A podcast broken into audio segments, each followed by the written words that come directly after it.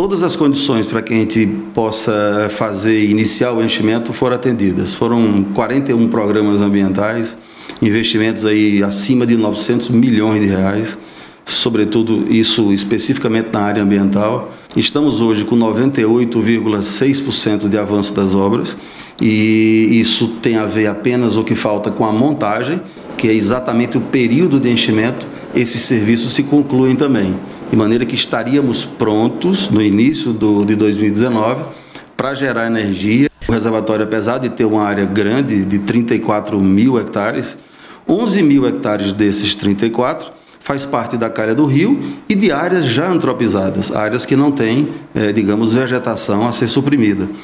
E ainda foi definido lá nos estudos de impacto ambiental, antes da licitação desse empreendimento, que toda a área a partir da MT 220, que dá de números redondos dá 5 mil hectares, não seriam suprimidos.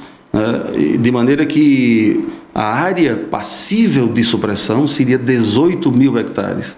E em cima desses 18 mil é que se fez o estudo de modelagem matemática, que aí sim resultou em quase 8.700 hectares de supressão.